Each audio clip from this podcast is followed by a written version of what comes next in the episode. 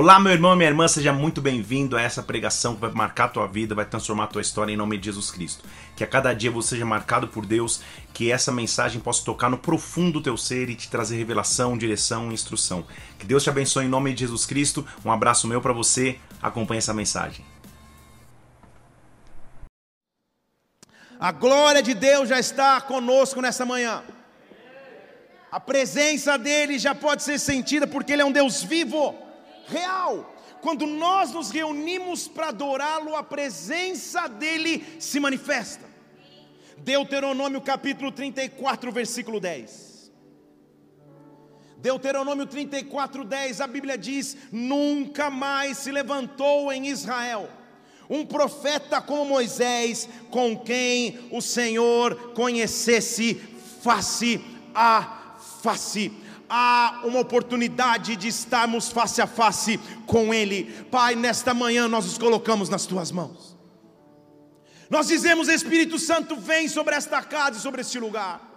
Desde o início desse culto nós já podemos te sentir Desde o início dessa reunião, nós já sabemos que o Senhor está aqui conosco.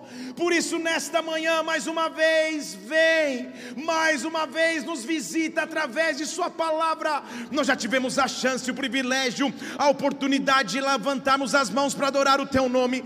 Agora, ao nos assentarmos para ouvir, fala. Ao nos assentarmos para ouvir, se manifesta. Ao nos assentarmos para ouvir, manifesta a Tua presença e glória. Espírito Santo de Deus, que não haja impedimento para o teu agir, que não haja impedimento para o teu derramar, que neutralizado esteja tudo que seria contrário ao teu agir e ao teu mover e ao teu sobrenatural, e que o teu reino venha aqui, que a tua presença se manifeste aqui agora na terra, como já aconteceu no céu. Nós te pedimos, vem e antecipadamente adoramos, aplaudindo o teu nome que está acima de todo nome nome maravilhoso e supremo. Oh! há uma presença capaz de nos conduzir. Há uma presença capaz de direcionar os nossos passos. Há uma presença capaz de guiar minha rotina, o meu dia a dia. Há uma presença que, quando nos envolve, é o maior combustível que um ser humano pode ter na terra. Eu estou dizendo que para cada um de nós, na nossa trajetória de vida, há a oportunidade de vivermos face a face há uma oportunidade de caminharmos próximo à presença de Deus. Esse é o maior combustível que alguém pode ter. Esse é o desejo que temos que ter todos os dias. Isso que nos sustenta a cada manhã e a cada dia. A presença de Deus que nos livra do medo, que nos livra das aflições, que nos livra das opressões de alma. Há uma presença que pode ser notada quando adoramos a Deus, e esta presença está aqui nesta manhã. O desejo, então, meu irmão, minha irmã, é andarmos face a face. O desejo é sairmos do natural, é sairmos do emocional e passarmos a viver no espírito. E passarmos a viver no penhor de Sua presença. O que eu sinto nesta manhã e noite é que Deus quer, quer nos levar para um nível profundo de intimidade e presença com Ele. Os dias se tornam mais fáceis, as decisões se tornam mais tranquilas. Os desafios se tornam mais transponíveis, não intransponíveis, mas transponíveis, quando eu tenho e carrego comigo a presença de Deus, quando eu tenho e carrego comigo algo sobrenatural, quando eu manifesto em minha vida a Sua glória, quando as pessoas ao meu lado enxergam que eu carrego uma presença diferente. Eu não sei se você percebe ou se eu estou ficando doido, mas só de se falar da presença de Deus, algo algo acontece na atmosfera, só de se falar na presença de Deus, algo vem sobre nós. O que eu estou dizendo a você nesta manhã é que nada te separa da presença de um Deus vivo, nada te separa da presença de um Deus real. Eu não sei o que você viveu nos últimos dias, eu não sei como anda a sua vida agora, eu não sei com o que você luta nas suas emoções. Ah, mas uma coisa eu sei: quando a presença dele se manifesta, quando tudo que eu tenho é a face de Deus diante da minha face, tudo muda. Eu quero dizer a você nesta manhã que me escuta aqui neste lugar, que assiste pela internet, que escuta o áudio dessa pregação, eu tenho uma promessa, você tem uma promessa, e esta promessa é a presença de Deus. Se você crê, dê um brado ao Senhor e aplaudam aqui.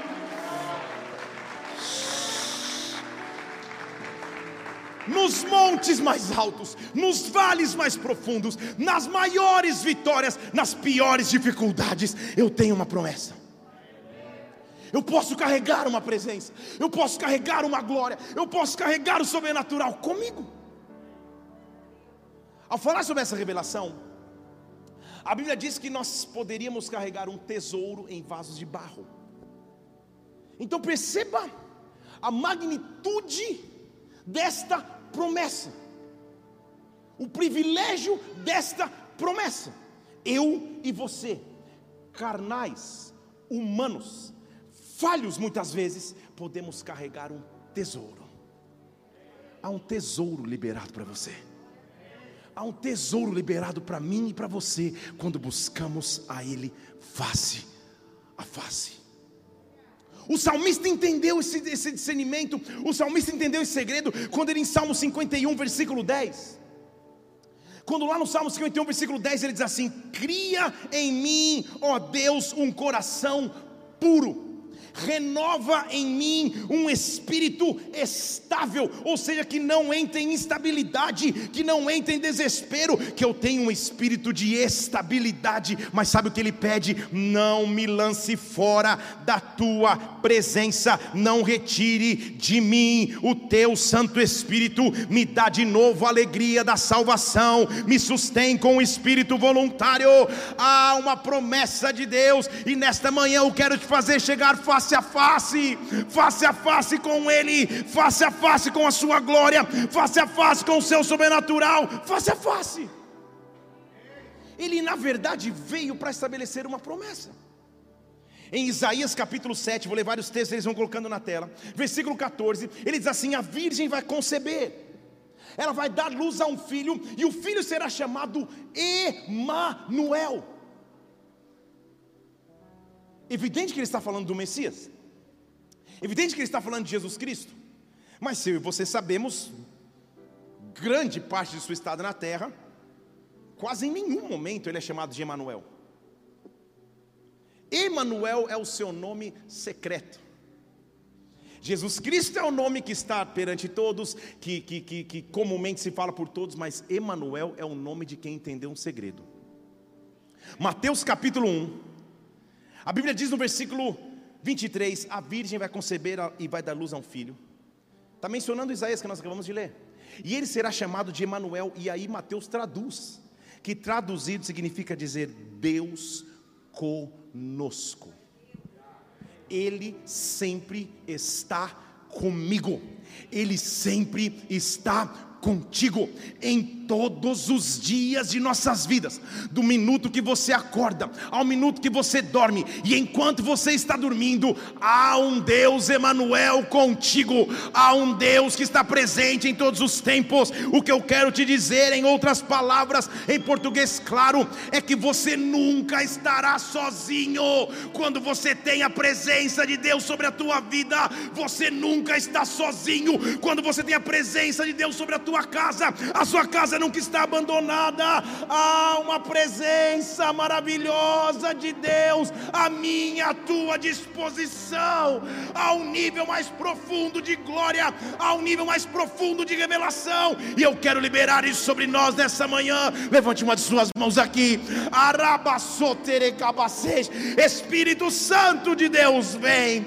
Espírito Santo de Deus, vem. Derrama-te sobre as casas, sobre as famílias, sobre os casamentos, sobre as empresas, sobre os indivíduos. Se derrama nesta manhã, porque nós queremos face a face te ver, face a face estar contigo, Deus.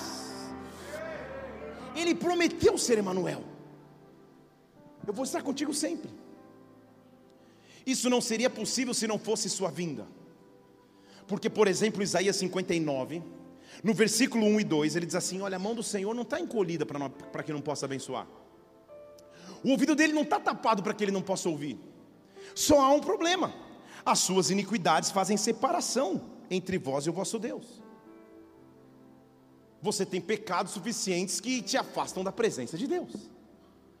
Então eu e você, naturalmente jamais poderíamos ter dessa presença.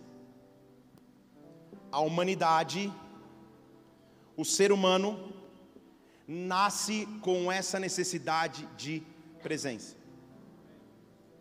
Deixa eu falar de novo aqui. O ser humano nasce com essa necessidade de presença. Todo ser humano vem de fábrica com um componente que diz: você precisa de um acordo ou de um toque superior. Vou te mostrar. Posso ir um pouco mais fundo aqui ou não? Eu iria, mesmo que os presbíteros dizendo amém, aleluia. Eu iria mesmo assim, obrigado. O termo hebraico da criação se divide em duas palavras distintas. Na primeira parte da criação, Deus cria a base. E na segunda parte da criação, Ele cria criaturas para habitar na base. Você está falando, cara, é de manhã cedo, eu fiquei assistindo limpando, estou entendendo na calma. calma. Vou te exemplificar. Deus cria a água, base. Deus cria o peixe para habitar na água, criatura. Tudo bem até aí? Deus cria a terra, a relva, o solo, base. Deus cria a árvore para ser plantada na terra, criatura. Tudo bem até aí? O que aconteceria se um peixe dissesse: Eu não quero mais morar no mar, eu vou morar na grama, vou morar no asfalto, vou morar na rua? Dá certo ou não dá? Não dá. Não há vida para a criatura fora da base. Tudo bem? Não dá para plantar uma árvore no fundo do mar. Não há tecnologia desenvolvida para isso. Porque fora da base não há vida para a criatura. Estão comigo até aí? Deus vai criar o homem. E diz assim: façamos o homem conforme a nossa imagem, conforme a nossa semelhança. Quem é a base do homem? Vocês estão aqui? Há vida para o homem fora da base? Você está comigo aqui? É, é, é lógica básica da criação. A vida para o homem fora da base da criação não há. A criatura, portanto, aguarda ardentemente a manifestação dos filhos, porque todos caminham, principalmente o ser humano caminha, com um vazio que não consegue preencher. Um sobe no monte, tenta meditar para se conectar com o Pai, um carrega uma cruz nas costas daqui, não sei para lá, um medita, liga uma vela, liga não sei o que, tentando se reconectar com algo que ele não sabe o que precisa, mas quando tudo que a humanidade precisa é o manifestar e o derramar da glória de Deus, que pode nos habitar de forma sobrenatural só que quando essa glória nos habita, quando essa glória vem sobre nós, essa glória começa a transbordar. O que eu estou dizendo a você é que nós estamos entrando num período da história onde nós veremos salvações acontecendo, multidões voltando-se para Cristo, familiares se rendendo aos pés do Senhor, e tudo que você precisa é carregar esta glória. Quando as pessoas entenderem que você carrega algo diferente, que você carrega uma paz diferente, uma alegria diferente, diferente, uma resposta diferente. Esta glória encherá a terra como as águas cobrem o mar. Oh!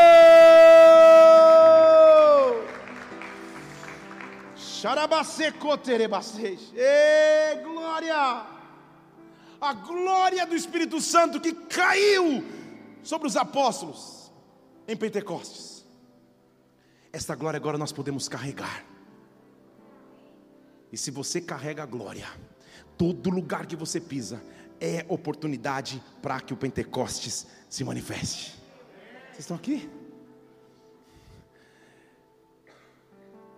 Havia uma separação então em Isaías 59.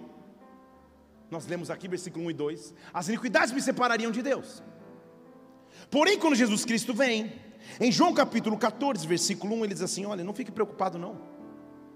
Só creio em Deus, creio em mim. Na casa do meu pai tem muitas moradas. Se não fosse assim, eu não teria dito que eu vou preparar para vocês um lugar. Antes vocês estavam separados de mim, mas agora vocês vão ter um lugar junto a mim. E quando eu for preparar lugar, eu virei outra vez e os tomarei para mim mesmo, para que onde eu estiver, vocês também estejam. Vocês estão aqui? Quem lê esse capítulo Imagina que ele está falando de sua segunda vinda, ele não está falando de sua segunda vinda, ele está falando de sua ressurreição. Ele está dizendo: Eu vou, e quando eu voltar, agora vocês fazem parte comigo de uma mesma família, agora vocês carregam o que eu posso carregar. Por que eu estou dizendo isso? Porque lá no versículo 16 desse mesmo capítulo, ele diz assim: Eu vou rogar ao Pai, e Ele vos dará um ajudador, Ele vai ficar com vocês para sempre, para que vocês não se confundam quem é o ajudador, a saber, o Espírito da verdade, que o mundo não pode receber, porque não vê, não conhece, Ele habita convosco, Ele estará em vós, eu não vos deixarei órfãos, eu voltarei para vós, eu tenho a chance todos os dias dias de mergulhar face a face com Deus. Eu tenho a chance todos os dias de buscar a presença de Deus. Eu não sei quanto a você, mas eu tenho que louvar a Deus todos os dias, que eu não dependo só de domingo a domingo a domingo, todos os dias da semana de domingo a domingo, de segunda a segunda, Deus pode me invadir com a sua glória, Deus pode me fazer chegar à sua presença, face a face eu posso me encontrar com Deus. O que eu estou liberando sobre, sobre a sua vida nesta manhã é que você voltará a sentir a presença de Deus como há tempos talvez não sentia. Você entrará num tempo de revelação. Deus vai te revelar coisas da palavra. Deus vai te revelar visitações angelicais. Ah, no teu tempo em secreto com Deus, no teu tempo de glória de Deus, a face do Senhor e Salvador da tua alma vai se manifestar. Oh, deixa eu dizer algo natural. É impossível um pregador da palavra, por exemplo, subir no altar e ter longa duração de seu ministério se ele não viver face a face. Numa primeira fase, ele pode, com sua eloquência, com sua persuasão, com, com seus dons de fala em público, ele pode resolver. Cedo ou tarde, os seus dons já não acompanham mais, já não há mais inspiração. Ele começa a buscar na Veja, no Google, no, no, na, na, na, na TV, alguma inspiração. Só que rapidamente você olha e fala: falta algo. Espero que esse não seja a sua experiência com que, com os que vos fala mas é impossível conduzir a sua vida como pregador da palavra se você não tiver tempo face a face.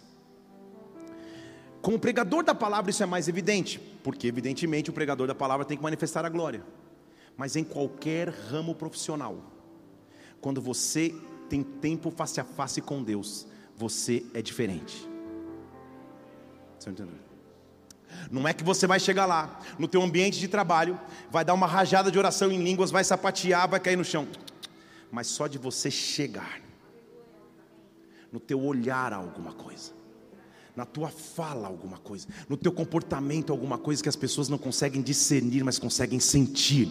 O que eu estou dizendo é que a glória que você carrega, quando você tem tempos face a face com a presença de Deus, esta glória que você carrega em secreto, publicamente ela se prepara para manifestar. Há uma glória capaz de invadir as nossas vidas, há uma glória capaz de fazer nossas vidas serem transformadas por Deus. Então, se o inimigo sabe que há uma glória que pode transformar e transformar a outros, o teu maior desafio todos os dias vai ser romper com os ataques do inimigo sobre ti. Porque só há uma opção para não viver na glória. Ou você vive só na alma, nas emoções, naquilo que você sente, nas alegrias e frustrações, nos medos, nas depressões, nas ansiedades, ou pior, você vive só na carne, no pecado, no tropeço, na imoralidade. Se você rompe com a carne, se você não decide viver só na alma, você se entrega para viver no espírito. Então a pergunta é: em que zona de Wi-Fi você está vivendo? Carne, alma ou espírito? Agora já ficou mais silêncio. Carne, alma ou espírito? Em alguma delas você está vivendo. Se você vive na zona espiritual, não quer dizer que você não vai ser aflito na alma, mas você sabe para onde correr na tua alma. Estão aqui comigo?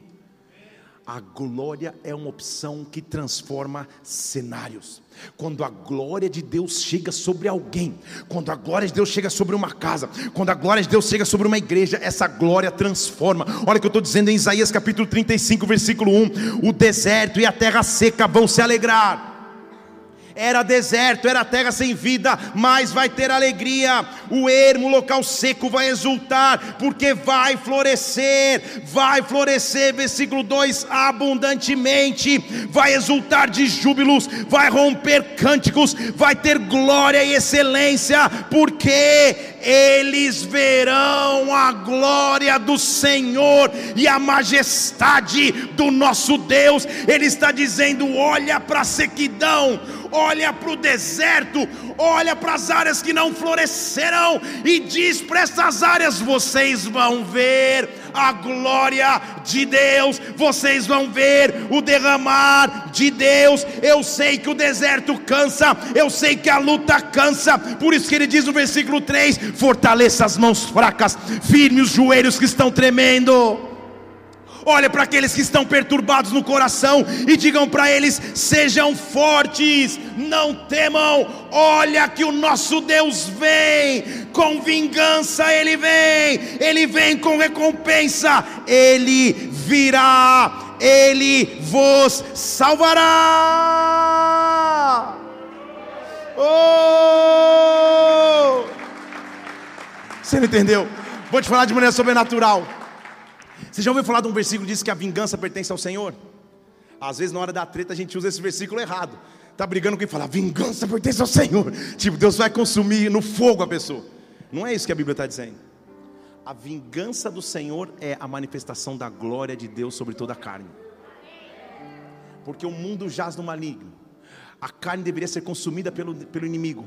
Mas quando a glória de Deus vem sobre alguém, a carne pode se decompor, mas o espírito se fortalece com ele todos os dias. O que eu estou dizendo é que eu e você representamos a vingança do Senhor na terra. É por isso que Satanás te detesta tanto. É por isso que você é tão perseguido e atacado às vezes, porque você representa a vingança do Senhor. Mas quando a vingança do Senhor vem, ele vem com glória, e quando ele vem com glória, eu passo a viver no sobrenatural. Versículo 5: então, os olhos dos cegos serão abertos, os ouvidos dos surdos serão desimpedidos, o paralítico saltará como um cervo, a língua do mundo vai cantar com alegria, porque águas vão arrebentar no deserto, rios vão abrir-se no ermo. Eu estou chamando agora as águas do Senhor sobre nós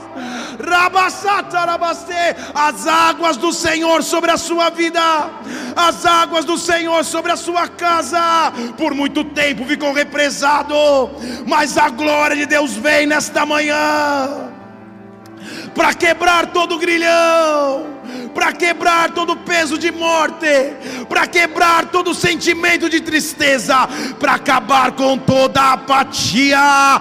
O deserto vai florescer, as águas de Deus vão vir, face a face, face a face. Eu tenho uma promessa. Oh!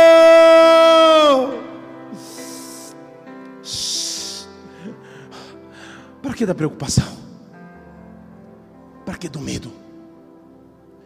Para que angústia? Se eu tenho liberdade de chegar face a face com Ele, Face a face com Ele tudo se transforma. Face a face com Ele tudo muda.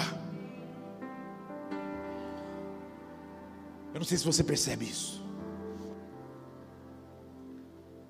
As pessoas convivem comigo.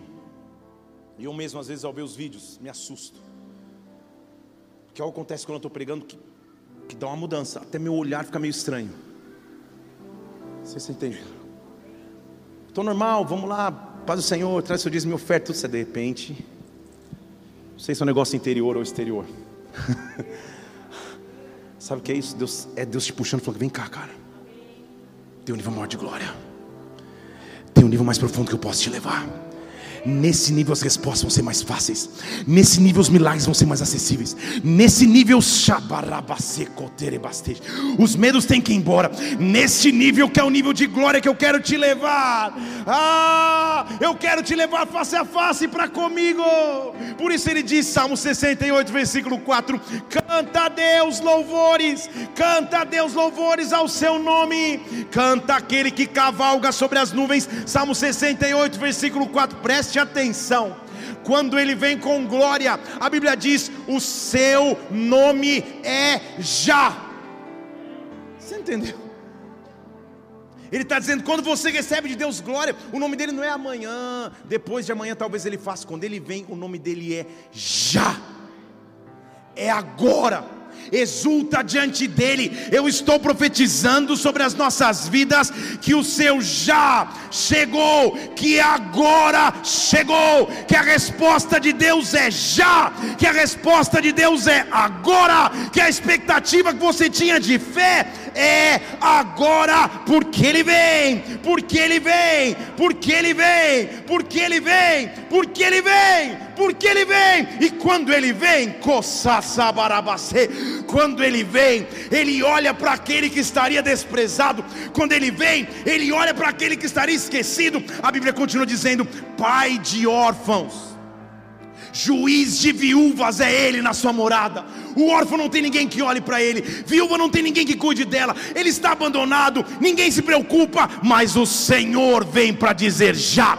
O Senhor vem para dizer basta. O Senhor vem para decretar mudança. Ah, Deus faz com que o solitário viva em família. Deus liberta os presos. Ah, Deus os faz prosperar. Aqueles que estavam à rebeldia vão para uma terra árida.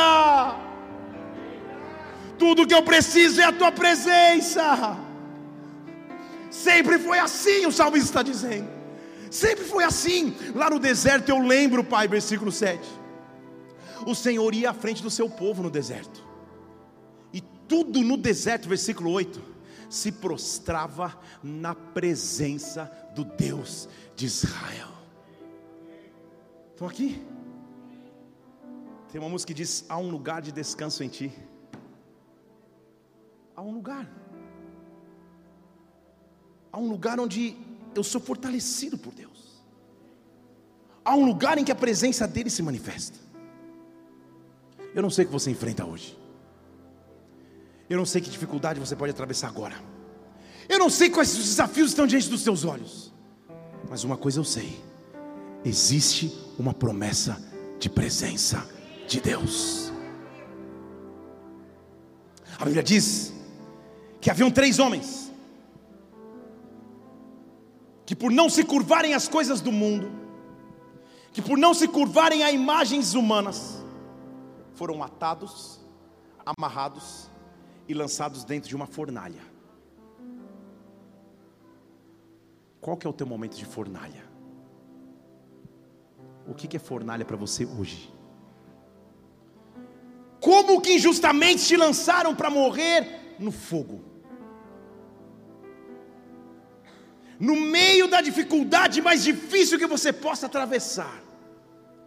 A Bíblia diz que esses homens eram, foram amarrados, jogados na fornalha. O fogo da fornalha era tão quente que quem foi jogá-los na fornalha morreu queimado. Imagina. E de repente o rei se levanta no meio da noite. E é alto fogo, é morte instantânea.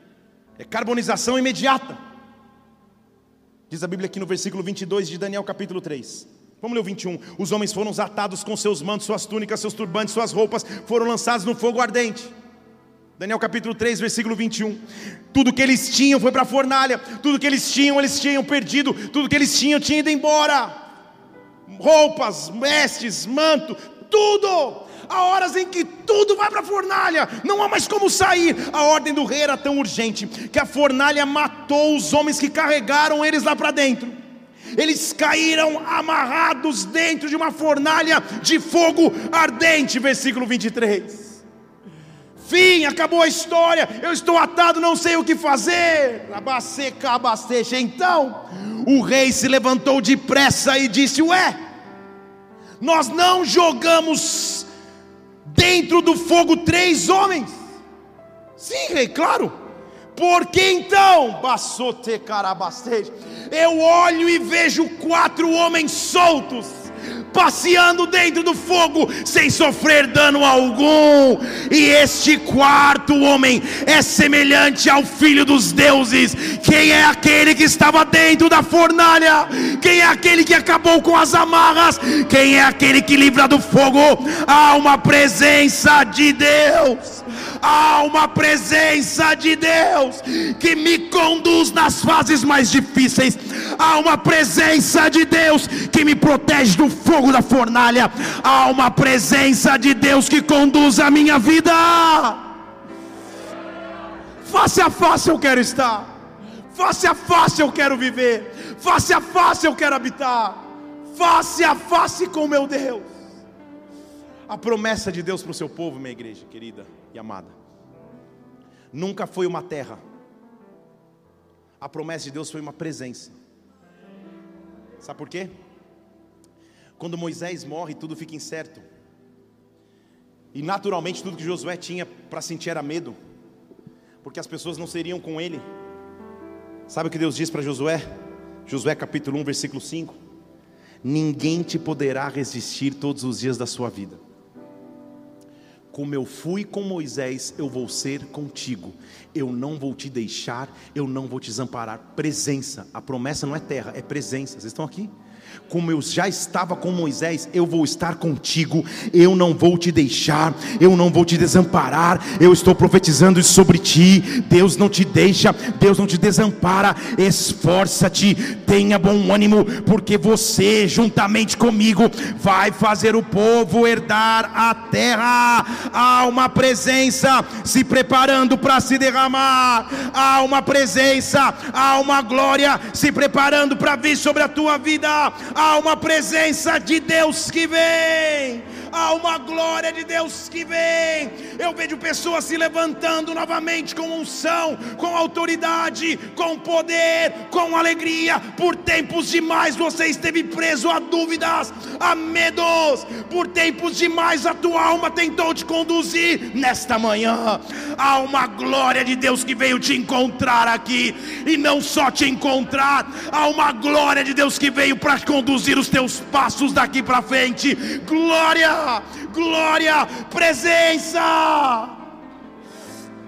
majestosa presença de Deus, majestosa presença do Pai.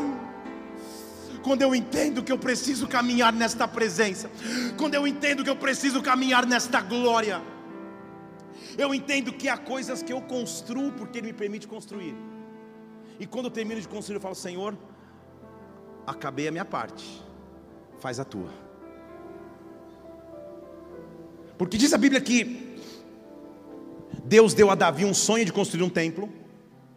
Ele não pôde executar esse sonho, preparou todos os materiais, plano arquitetônico, tudo, e deixou na mão do seu filho Salomão. Salomão executou a maior obra de, de, de arquitetura e engenharia da história. Um campo de obras onde não se ouviu o som de martelo, onde as peças se encaixavam como lego. Uma sabedoria fora do comum e ele termina a obra. E diz a Bíblia que quando ele termina a obra em 2 Crônicas, capítulo 5, versículo 13, que a preocupação dele foi adorar. Deus está te conduzindo para um tempo de adoração. Para um tempo de Senhor, eu só quero te adorar. Eu nasci para adorar o teu nome. Eu nasci para exaltar o teu nome templo está concluído, as paredes estão de pé, todo mundo está cansado da construção. Eles reúnem um último fôlego para adorar. E diz a Bíblia que quando os trombeteiros e cantores, segundo a Crônicas capítulo 5, versículo 13, estavam com uma só voz louvando e adorando ao Senhor. Eles levantaram a voz, dando graças ao Senhor com seus instrumentos, dizendo: Ele é bom ele é bom, Sua bondade dura para sempre. Ah, quando eles começam a adorar, diz a Bíblia que de repente se encheu, se encheu de uma nuvem, a casa do Senhor se encheu de uma glória, de maneira que no versículo 14 diz que os sacerdotes não conseguiam mais ficar de pé para ministrar por causa da nuvem da glória do Senhor que encheu a casa de Deus. É esse nível de glória que eu almejo, é esse nível de glória que eu quero, é esse nível de presença que eu quero. Eu me derramo perante a tua face, eu me derramo perante a sua presença. Vem e manifesta a tua glória, vem e manifesta o teu sobrenatural. Oh! Cabarabaste. Xote. Oh! Não temas, diz o Senhor. Isaías capítulo 43, versículo 1. Não temas, eu te remi. Eu te chamei pelo teu nome, você é meu. Se você passar pelo fogo, presença. Se você passar pelas águas, você. Pode voltar no começo, eu, eu, eu que me empolguei, falei o final. Se você passar pelas águas, eu vou estar com você. Se você passar pelos rios, eles não vão te afogar. Se você passar pelo fogo, chama alguma arderá em ti. A minha glória estará contigo todos os dias da sua vida. A minha glória estará contigo todos os dias da sua caminhada. Não tenha dúvidas, não tenha medo. Jesus Cristo olha para uma mulher que está vivendo o pior dia da sua vida, que está vivendo a morte na sua casa, e ele diz assim, João capítulo 11, versículo 40: Eu não te disse que se você crer, você vai ver a glória de Deus, a glória de Deus, a glória de Deus. Eu quero te fazer um convite nesta manhã, eu quero te fazer um convite nesta hora. Procura um lugar profundo na presença do Pai. Procura um lugar profundo na presença de Deus. Ah, um lugar onde está de lado tua preocupação, teus medos, tuas dúvidas, teus anseios, e mergulha para encontrá-lo face a face. Xarabarate. Oh!